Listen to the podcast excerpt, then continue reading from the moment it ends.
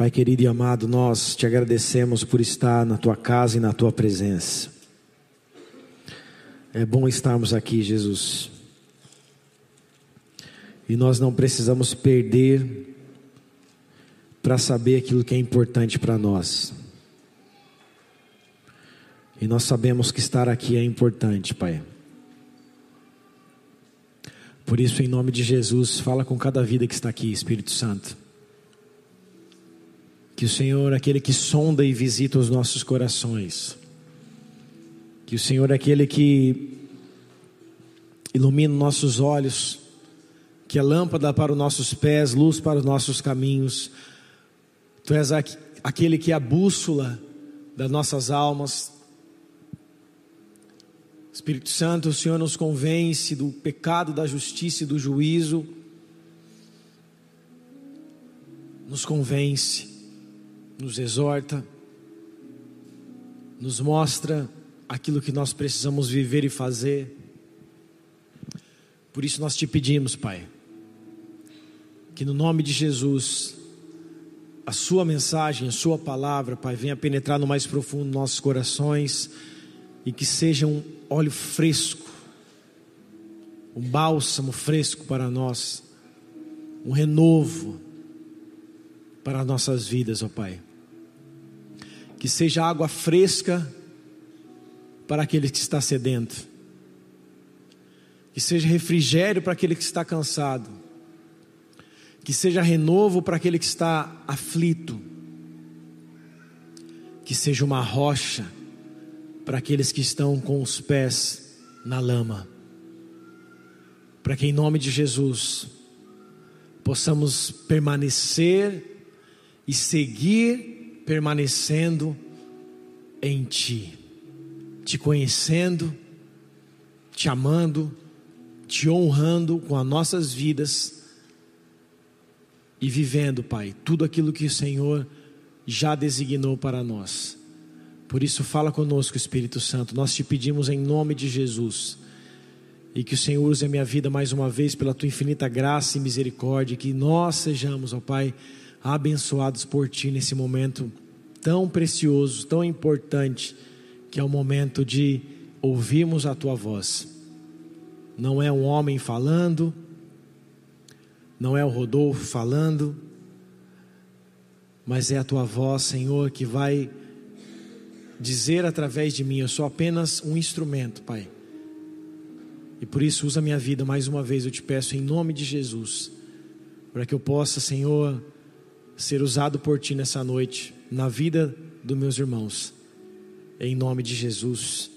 Amém. Amém, igreja. Abra comigo a tua Bíblia em Mateus 25. Se você puder ou se você quiser, acompanhe nos telões. Mas eu aconselho sempre você ter uma Bíblia pertinho de você, ou no seu celular, ou física para você deixar anotado esse texto aí, para você refletir depois em casa, na semana, na célula. Mateus 25, verso de número 1. Nós vamos ler até o verso de número 13. A palavra de Deus diz assim: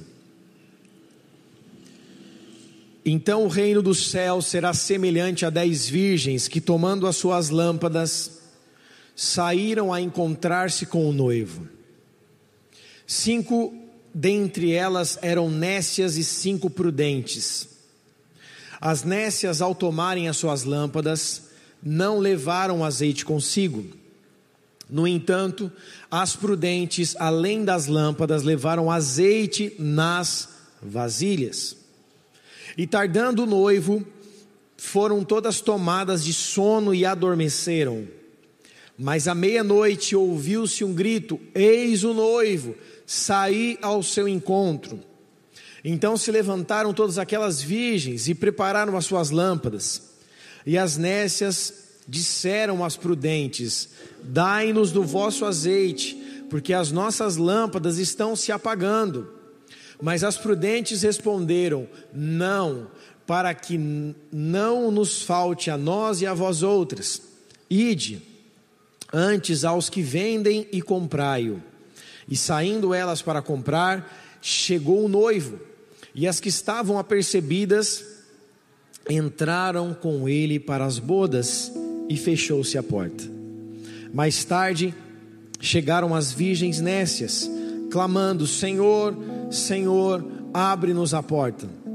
Mas ele respondeu: Em verdade vos digo que não vos conheço. Vigiai, pois, porque não sabeis o dia e nem a hora até aí.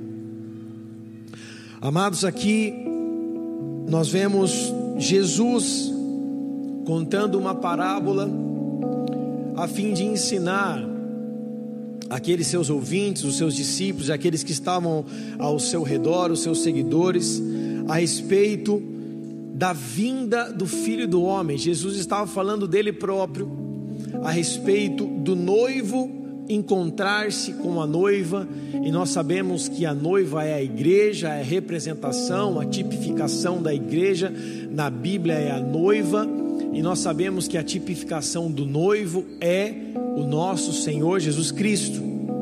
E aqui nessa parábola das dez virgens, vale a gente entender que o tema, tema central, o foco principal dessa parábola não é a noiva. Por isso, o foco principal dessa parábola não é a igreja, mas sim o noivo. Então, em alguns momentos nós confundimos, pensando que a parábola das dez virgens era para a igreja. Mas não seria possível, porque aqui não está se falando de uma virgem ou de uma noiva. Nessa parábola nem sequer a Bíblia fala sobre noiva, a Bíblia fala sobre dez virgens, e não sobre dez noivas ou uma noiva. A Bíblia está falando sobre um noivo e a Bíblia está falando sobre dez virgens e não sobre uma noiva. Então o foco central dessa parábola não é a igreja, não é a noiva, mas é o noivo. Envolve a noiva, porque é a vinda do noivo, mas não se fala da noiva. Quem está comigo, diga amém. As dez virgens podem ser retratadas como dez madrinhas de casamento. O noivo estava indo para um casamento e existiam cinco virgens nécias e cinco, cinco virgens prudentes, cinco prudentes e cinco nécias. Nesse encontro, nós precisamos entender um pouco como era o contexto do casamento judaico para a gente entender onde essa parábola quer chegar. O casamento judaico no tempo de Jesus era dividido em três etapas. Repita comigo assim: três etapas. O primeiro momento, o primeiro ato ou pacto do casamento era feito através de um contrato entre os pais do noivo e os pais da noiva. Ou seja, ainda não havia relacionamento entre o jovem e a jovem. Por que, que eu digo jovem e jovem ou adolescente? Porque por volta de 13, 14, 15 anos eles já estavam ali sendo. É, os pais já estavam arrumando o casamento para os seus filhos. Eles eram muito jovens, casavam muito jovens. Então este contrato de casamento não era feito, obviamente, pelos jovens, mas sim pelos pais. Então o pai do noivo junto com o pai da noiva, estabeleciam primeiramente um contrato de casamento. Em segundo lugar, era feito um noivado. E esse noivado era feito através de troca de presentes e votos. Era o momento que o dote era pago, conhecido como dote, mas poderia ser um presente dado, uma promessa feita, um voto que deveria ser cumprido. Então era isso que era estabelecido no momento, no passo número dois, um noivado feito ali troca de presentes e voto entre aqueles dois jovens que iriam se casar. Por isso, no Antigo Testamento e na cultura judaica não havia namoro. Por isso que existe algumas igrejas que ainda trabalham dessa forma né? não é o nosso caso aqui, mas isso é totalmente bíblico para quem trabalha dessa forma ainda. Não havia namoro, havia apenas noivado e casamento. Inclusive lá na igreja do pastor Eric, da Bola de Neve de Santos, é dessa forma. Não se namora, já entra direto para o noivado e depois para o casamento.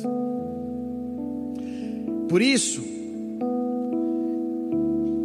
eles, no segundo passo, entravam por noivado e depois faziam ali a troca de presentes e votos entre as famílias e também entre os noivos.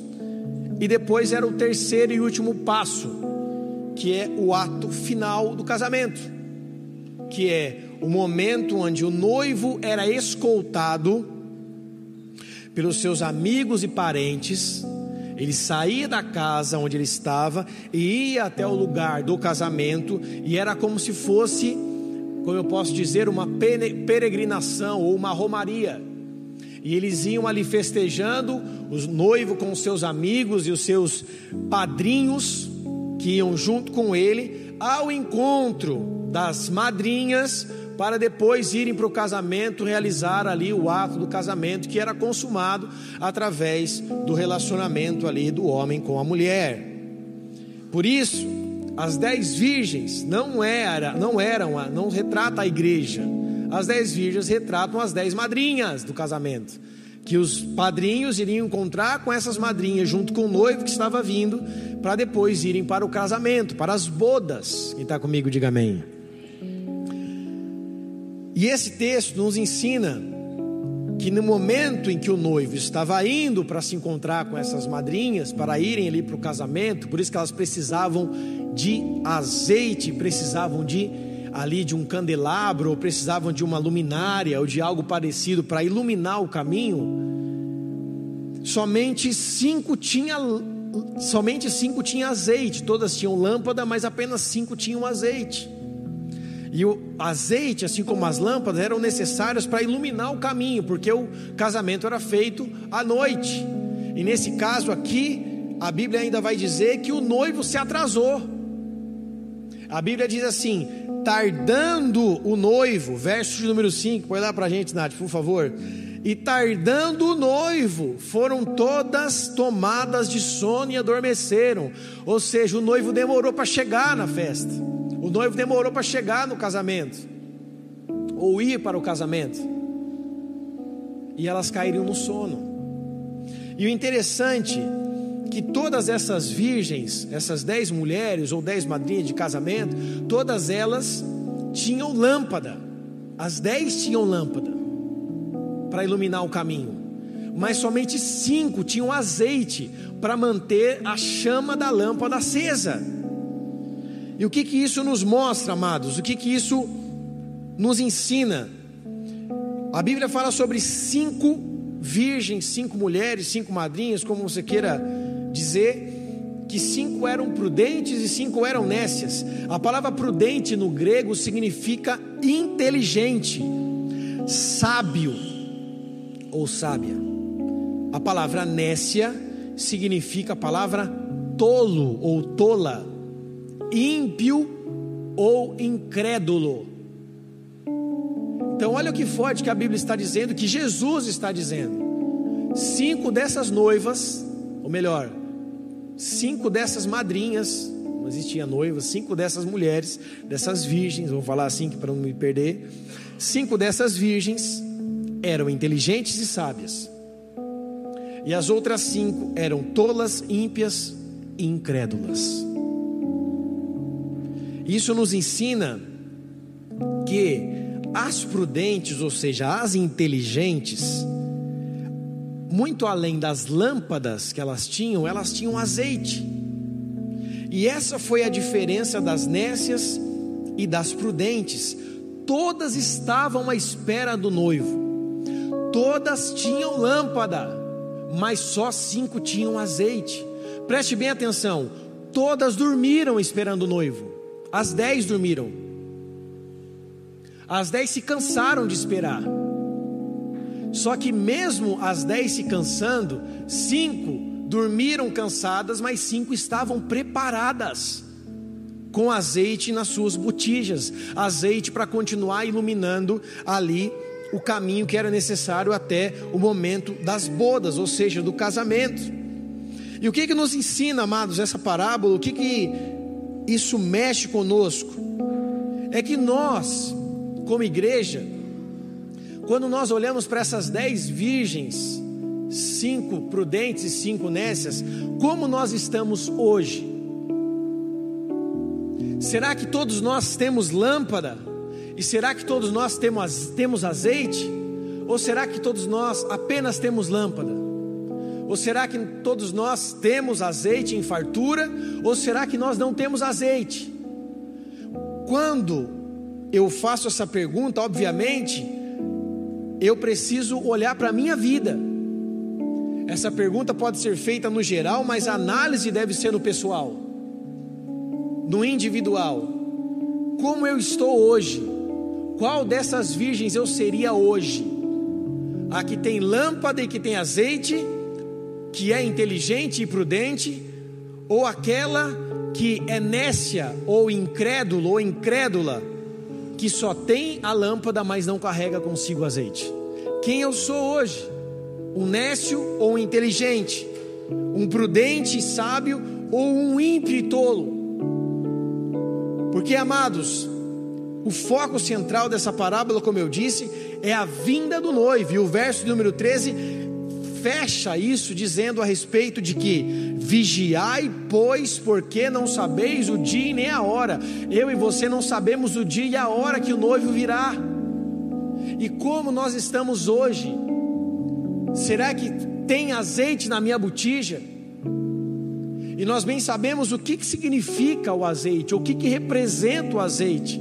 O azeite representa o Espírito Santo. O azeite representa a porção do Espírito Santo.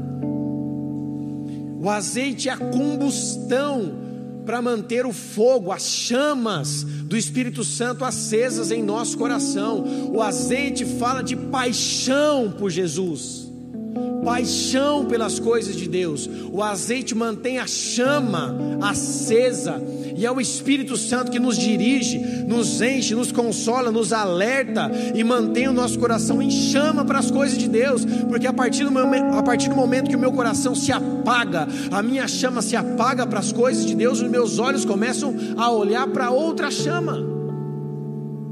Se a chama do Espírito Santo, se a chama do Senhor, se a sarça ardente onde o Senhor se manifestou, falando com Moisés, não fixar os meus olhos, se a chama do candelabro de Jesus não mexer com os meus olhos, se as chamas que estão nos olhos dele, porque ele tem olhos como chama de fogo, não chamar a minha atenção, outra chama irá chamar. E esse é o grande problema. Quando eu tiro os meus olhos da verdadeira chama, dos olhos de Jesus, quando eu me perco do seu olhar, quando eu me perco da sua presença, quando a chama se apaga, automaticamente eu querendo ou não, eu começo a me desviar do caminho da verdade e da vida. Automaticamente quando eu saio da porta estreita, eu começo a entrar na porta larga. Automaticamente quando meus olhos saem de Jesus, eu começo a focalizar e a olhar a minha vida para outro lugar que muitas vezes vai me levar para o abismo. Vai me levar, primeiro momento, para distante de Deus, não automaticamente para o abismo, mas a consequência é o abismo. Tem gente que fala, ah, mas eu já não estou mais na igreja, mas eu estou bem, eu estou tranquilo. O distanciamento, o esfriamento, ele vai acontecendo de maneira gradativa em nossas vidas. Até o momento onde o esfriamento é geral e o mundo já consumiu as nossas vidas. Vamos nos afastando, nos afastando, nos afastando, e quando vemos já não conseguimos voltar. O esfriamento vai vindo, vamos nos tornando uma pedra de gelo, e por isso já não temos mais chama, mais o Espírito Santo agindo em nós, mas a luz do Senhor brilhando em nós, a tocha iluminando o nosso caminho, o fogo nos mostrando para onde ir. Você se lembra que quando o povo no deserto estava à noite, no frio do deserto, existia uma coluna de fogo para iluminar eles. E não apenas uma coluna de fogo para iluminar e aquecê-los, mas uma coluna de fogo para que eles se lembrassem o caminho que eles deveriam seguir, porque eles ficaram 40 anos peregrinando e não deitados, descansando. Foram 40 anos morando e vivendo no deserto, andando de um lado para o outro. Eles precisavam de um guia, eles precisavam de uma luz. E quando o azeite acaba, a chance aumenta de eu ficar fora da festa do noivo. A chance aumenta de eu me tornar um nécio, um imprudente. Porque quanto menos azeite eu tenho, menos a manifestação do Espírito Santo eu tenho. Por que, que o Espírito Santo é tão importante? Porque a Bíblia nos diz que é Ele que nos convence do pecado, da justiça e do juízo. É o Espírito Santo que vem sobre a nossa mente, sobre o nosso coração, dizendo que você está fazendo é errado. Isso não é certo. Você precisa mudar. Ouça essa voz, ouça essa palavra. É o Espírito Santo que nos direciona ele é o nosso ajudador, Ele é o nosso consolador. E se nós não tivermos quem mais nos console, quem mais nos ajuda, o que será de nós? Se não tiver quem me consola quando eu estou triste, quando eu estou chorando, quando eu estou cansado, quando eu estou aflito, quando eu estou oprimido, quando eu estou com dor, ou quando eu penso em desistir, se eu não tiver o Espírito Santo para me consolar, o que será de mim? Se não tiver o Espírito Santo para me dizer, esse é o caminho, o que está vindo sobre a sua cabeça é caraminhola, é coisa da tua cabeça. Você precisa andar por fé e não por vista. Você precisa andar debaixo de uma palavra e não debaixo daquilo que você pensa. Porque muitas vezes nós começamos a pensar coisas demais, a pensar coisas erradas demais, e começamos a pensar em algum momento que isso é de Deus. Ah, mas deve ser de Deus. Como nós vamos saber o que é de Deus ou não se nós estamos afastados em alguns momentos do Espírito Santo? Como nós vamos saber se é de Deus ou não se nós estamos afastados da chama, do fogo, da confirmação, da testificação, do apontamento do caminho, do propósito? Por isso eu não posso ficar longe, porque senão dentro da minha cabeça haverá um turbilhão de emoções, da minha alma ficará agitada, e minha alma vai se lembrar do passado, de quem eu era, de quem um dia eu fui. E a carne começa a gritar. Isso, a unção é tão importante, o azeite é importante para manter a chama acesa em nosso coração. As cinco virgens prudentes tinham azeite de sobra. E mesmo que elas tenham tirado um cochilo antes do noivo vir, quando elas escutaram, eis o noivo, saiu ao seu encontro, elas levantaram e estavam preparadas. Vai ter algum momento da sua caminhada que você vai tirar um cochilinho de cansaço. Você lembra dos discípulos?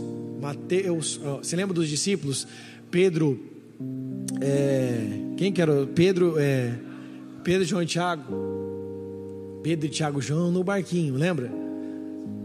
Os amigos próximos de Jesus. Quando Jesus disse para eles: Vigiais aqui por uma hora comigo. Eles dormiram e cansaram. Jesus teve que orar sozinho.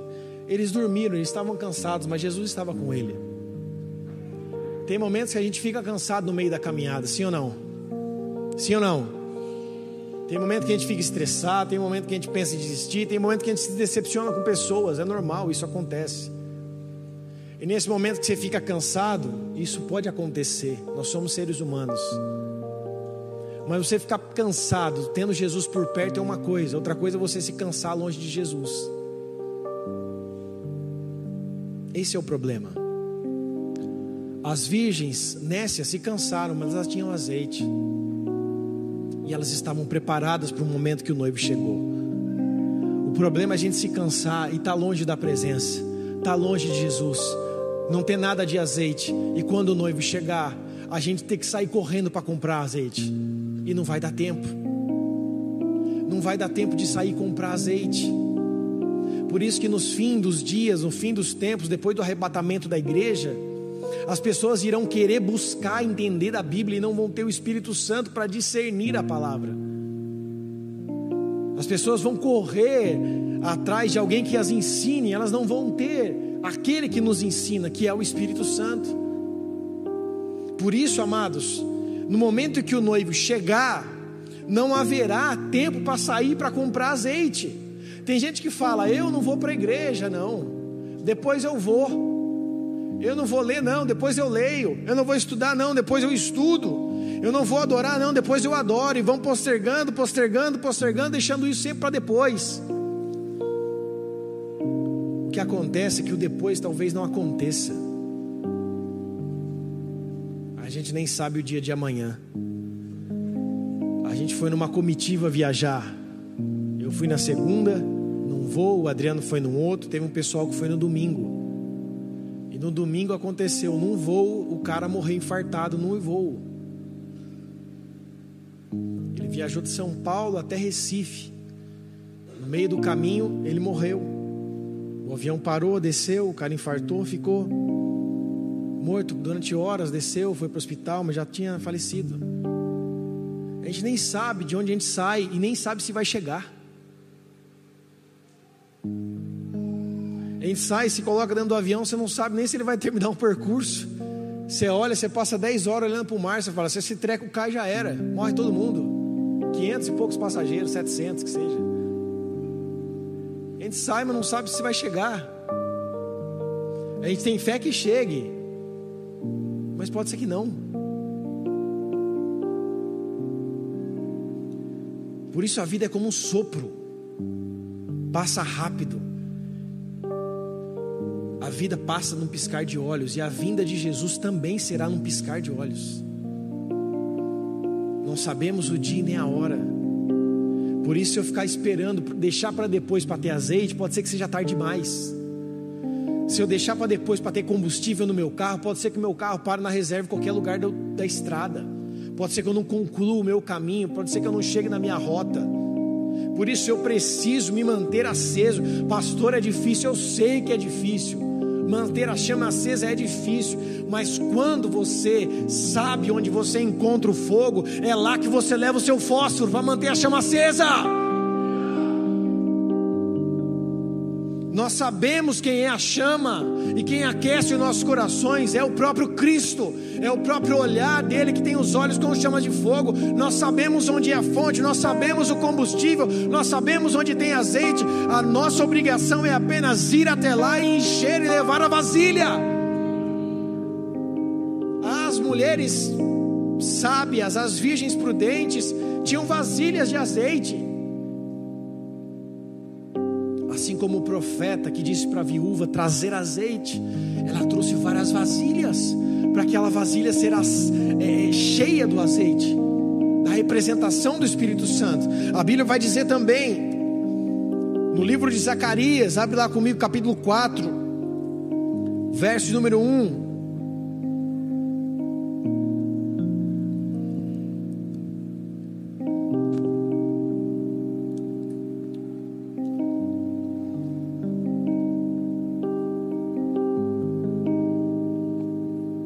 Assim, 1 ao 3: Tornou o anjo que falava comigo e me despertou, como um homem que é despertado do sono, me perguntou: O que vês?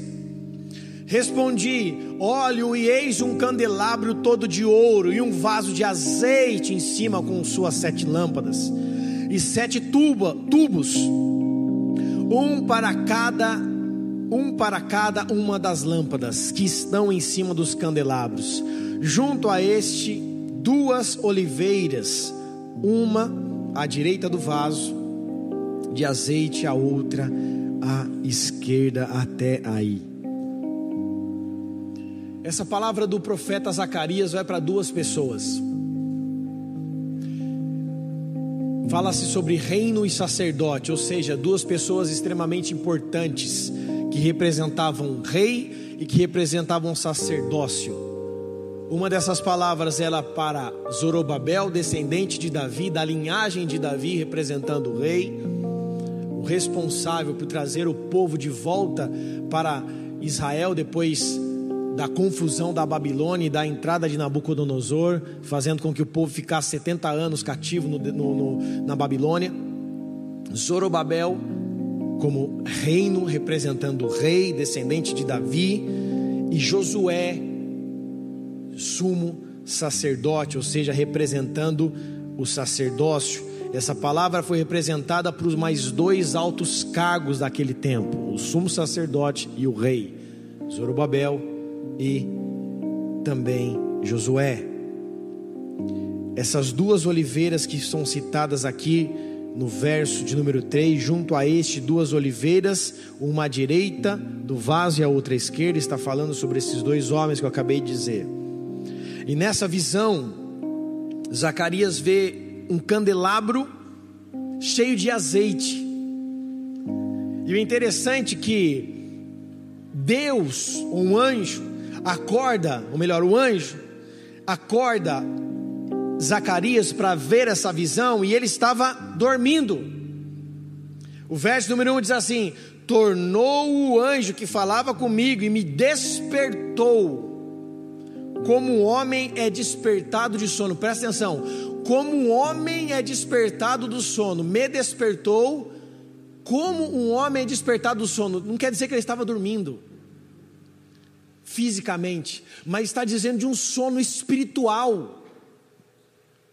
Não como se ele estivesse dormindo, sonhando ali e foi despertado, de como alguém que está ali cansado e caiu no sono. Me despertou como se eu estivesse no sono. Então está falando de um sono espiritual. Sabe aquele momento que nós acabamos dormindo espiritualmente, não sabemos nem para onde estamos indo, nem para a direita, nem para a esquerda, nem para frente, nem para trás. Está dormindo espiritualmente. Ah, estou aqui. Não sei onde vai dar, mas estou aqui. Esse sono espiritual é que Zacarias estava, e um anjo vem sobre ele e o desperta. E no momento que ele é despertado, ele pergunta: O que você está vendo? O que você vê aí? O que você tem visto? O que vês? E ele vê esse azeite que representa, junto com o candelabro, a presença de Deus, a presença dos sete Espíritos de Deus, a presença do Espírito Santo, representado pelo candelabro, representado pelo azeite e obviamente pela luz que o azeite, que o candelabro representava. Então, esse texto de Zacarias, esse momento em que ele vê e acorda dessa soneira espiritual e começa a ver esse candelabro com azeite e esses ramos também representando Zorobabel e também o sumo sacerdote Josué, ele está falando a respeito de um momento onde Israel iria voltar a brilhar. Lembre-se que era um momento de reconstrução. Era um momento onde Israel voltaria a ser uma chama, onde Israel voltaria a ser uma lamparina. Israel ainda não voltou a ser essa lamparina.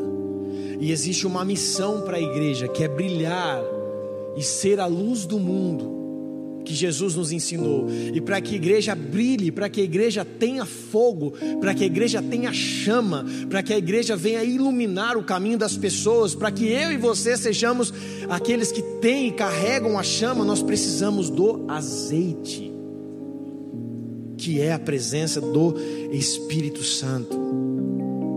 E sem essa presença, sem esse azeite, olha o que a Bíblia continua dizendo, verso número 4 então perguntei um anjo que falava comigo: Meu senhor, o que é isto?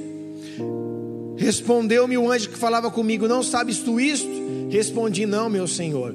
Prosseguiu ele e me disse: Essa palavra do Senhor a Zorobabel não por força e nem por poder, mas pelo Espírito, diz o Senhor dos Exércitos. Não seria por força, não seria por poder que o povo iria voltar a ser quem eles eram. Povo judeu, o povo de Israel voltaria a ser uma lamparina, uma chama acesa, aquele que teria azeite, mas seria pelo Espírito Santo. Então eu e você não voltamos a queimar por Deus ou a queimar pelo Espírito Santo pela força do nosso braço ou pelo nosso bem-querer, ou pelo nosso desejo apenas, nós voltamos a queimar quando o Espírito Santo volta a ativar os nossos corações e volta a agir dentro de cada um de nós. É nesse momento que somos ativados, é nesse momento que a nossa mente é mudada, é nesse momento que toda a cauterização feita pelo pecado cai por terra, e é nesse momento que a luz do Espírito Santo brilha sobre nós e algo começa a acontecer dentro das nossas vidas, onde as pessoas olham e dizem: Você não é mais o mesmo, você mudou, algo aconteceu de diferente, você entende que você já não é mais o mesmo, porque foi a glória do Senhor que te tocou, e quando você põe o pé diante da sarça ardente, nunca mais você é o mesmo. Aleluia!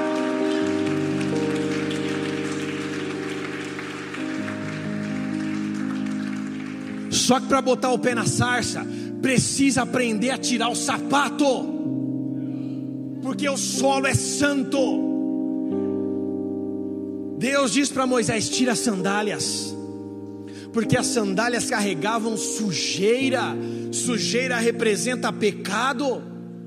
E quando nós tiramos as sandálias e colocamos os pés, reconhecendo que o solo é santo, é esse momento que somos purificados pelo fogo, porque um dos papéis do fogo é purificação.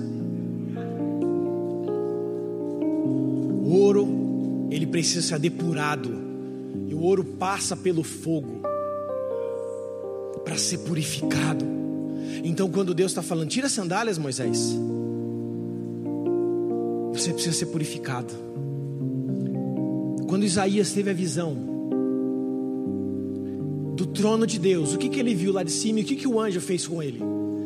Tirou uma brasa do altar de Deus, como uma tenaz, com uma tesourinha. O anjo vem com aquela brasa e toca sua, a sua boca, os seus lábios e imediatamente ele foi purificado. Só que antes da brasa tocar a boca de Isaías, o que, que ele disse? Senhor, eu sou homem de lábios impuros e habito no meio de um povo de impuros lábios, e meus olhos viram o rei. Ele confessou o seu pecado, e só confessa pecado quem é humilde. Quem é orgulhoso não sabe confessar pecado. Quem é orgulhoso não tem coragem para pedir perdão, porque perdão é para corajosos. Perdão não é só para homem de Deus e para mulher de Deus, perdão é para quem tem coragem. Porque eu conheço muita gente que não conhece o Evangelho, mas que tem coragem de se arrepender quando peca e quando erra. Eu já vi muita gente que foi corajoso de dizer: Eu errei com você, me perdoa, sem mesmo conhecer o Evangelho. Também já vi muita gente que conhece o Evangelho, mas que nunca teve coragem de pedir perdão pelos seus erros. Porque perdão é para quem tem coragem. Na verdade, o Evangelho é para os corajosos. Por isso eu e você precisamos ter coragem de ser humilde. Senhor, minha vida está um bagaço. Não estou bem.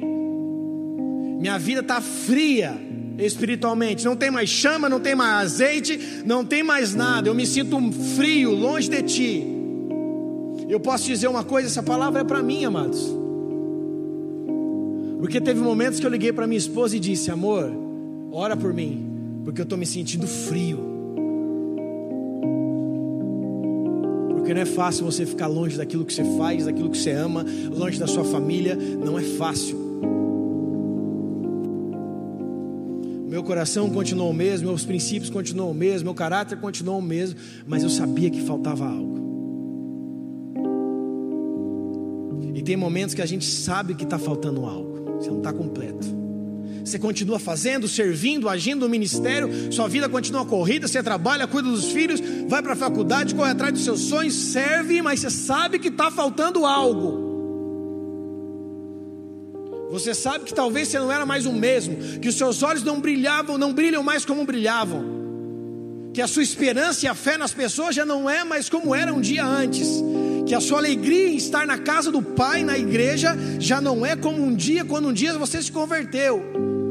Você sabe que algo está diferente, mas talvez você não tenha coragem de confessar isso para Deus, ou para alguém que você precisa dizer para se acertar, acertar os ponteiros, porque se você teve problema com alguém aqui dentro dessa igreja, comigo ou com qualquer outra pessoa, o ponteiro precisa ser acertado, senão você vai andar como um relógio desajustado.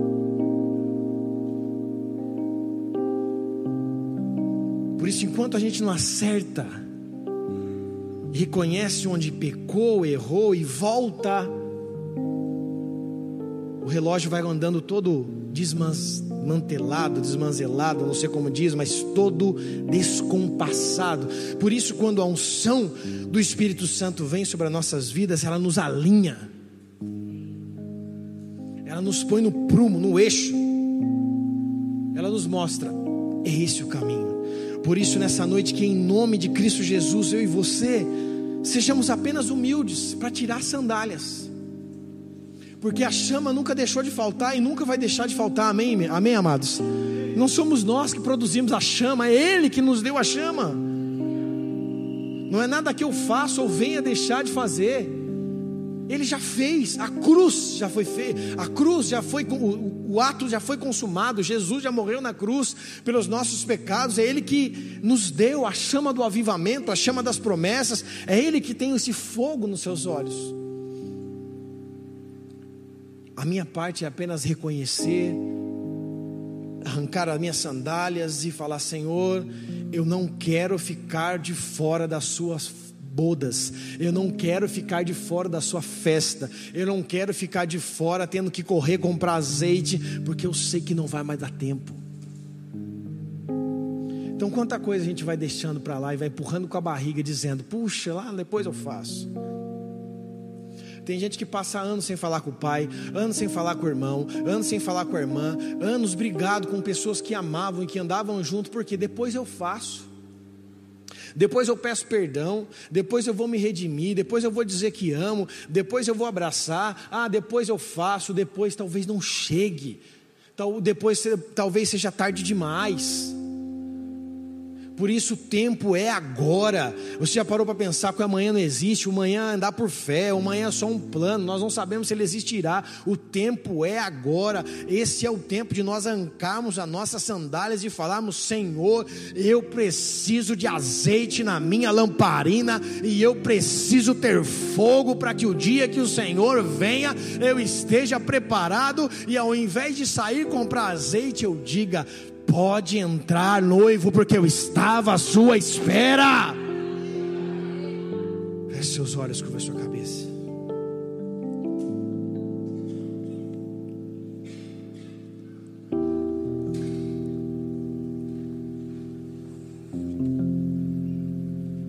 Espírito Santo de Deus, nós clamamos por Ti. Oh Senhor, como nós precisamos desse azeite fresco, nós precisamos desse óleo, nós precisamos deste bálsamo, nós precisamos de renovo. A tua palavra diz que o Senhor tira de nós toda veste, veste de cinzas, todo espírito angustiado, e o Senhor coloca sobre nós óleo de alegria, vestes novas. E é isso que nós precisamos, Pai. O fogo nos remete a uma paixão. O fogo nos mostra sobre purificação. O azeite fala sobre a Sua presença, o Seu Espírito. Por isso nós clamamos por Ti, Senhor. Vem sobre nós, vem sobre nós, vem sobre nós.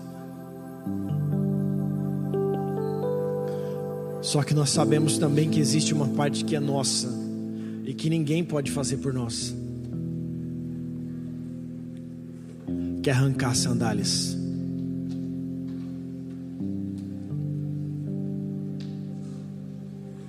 Quer ser humilde para se arrepender. Quer ser humilde para se prostrar e dizer: Senhor, não tem azeite aqui. Senhor, já não tem nem mais fogo. Senhor, posso ser sincero, já não tenho nem mais vontade. E a única vontade que tenho é desistir. Estou aqui pela graça. Estou de pé pela graça. Mas a minha vontade não era nem estar tá aqui. Nós precisamos ser sinceros a esse nível, a esse ponto. Senhor, me ajuda. Talvez essa tenha sido a sua oração. Senhor, me ajuda, porque eu não consigo. Senhor, me sustenta, porque eu estou cansado. Talvez você tenha pensado em muitas vezes desistir e parar. Talvez você tenha pensado que o caminho ou a solução seja mudar de igreja.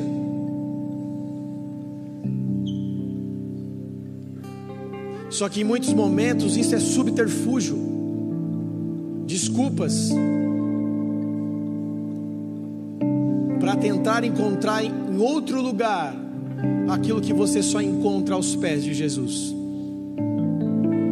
Ei, eu posso te dizer algo: uma instituição e uma placa de igreja não vai te trazer aquilo que você precisa. aquilo que você precisa está num só lugar, que é o altar espiritual onde Jesus habita. É nesse lugar que você encontra aquilo que você precisa. O encontro de Moisés com a sarça ardente não foi num lugar conhecido, não foi num lugar no centro religioso de Jerusalém, ou no centro religioso de Israel. O encontro de Moisés com a sarça e com Deus foi em Midian, no deserto, onde ele estava escondido. Sabe por quê, igreja? Porque não é você que encontra Deus, mas é Ele que já te encontrou. Então, tudo que nós fazemos em alguns momentos é nos esconder dele, mas não adianta nos escondermos daquele que tem os olhos sobre toda a terra, aquele que não tem descanso, aquele que vigia, que não dorme. O guarda de Israel não dorme nem dormitará. Os seus olhos com chama de fogo estão sobre toda a terra. O seu olhar está sobre a tua vida 24 horas por dia, sete dias por semana. Ele sabe todos os fios de cabelo que tem na sua cabeça e todas as palavras que estão aí dentro do seu coração antes mesmo de você proclamar. Ele sabe quantos ossos tem dentro do seu corpo e ele escreveu no seu livro todos os seus dias quando nenhum desses dias ainda havia. Não adianta fugir dele não adianta se esconder dele. Tudo que fazemos quando tentamos nos esconder é somente deixar para depois aquilo que precisa fazer hoje, aquilo que precisa ser feito agora, aquilo que precisa ser feito hoje, porque amanhã talvez seja tarde demais para ir comprar azeite, amanhã seja tarde demais para ter chama para o noivo chegar. Por isso, ei igreja, diz o Senhor, ei igreja, diz o Senhor, vigiai e orai, porque não sabeis o dia e nem a hora. E o Senhor nos diz nessa noite: Eis que eu estou aqui com meus olhos com chamas de fogo para aquecer novamente o teu coração e o teu espírito, para que você novamente volte a queimar de amor por mim. Tire as sandálias apenas, confesse, abra o teu coração e deixa que o Espírito Santo vai fazer o resto. Não está sobre as tuas mãos, está sobre as mãos dele. Eu e você só precisamos nos lançar e dizer: Vem, Senhor faça como tu queres, em nome de Jesus.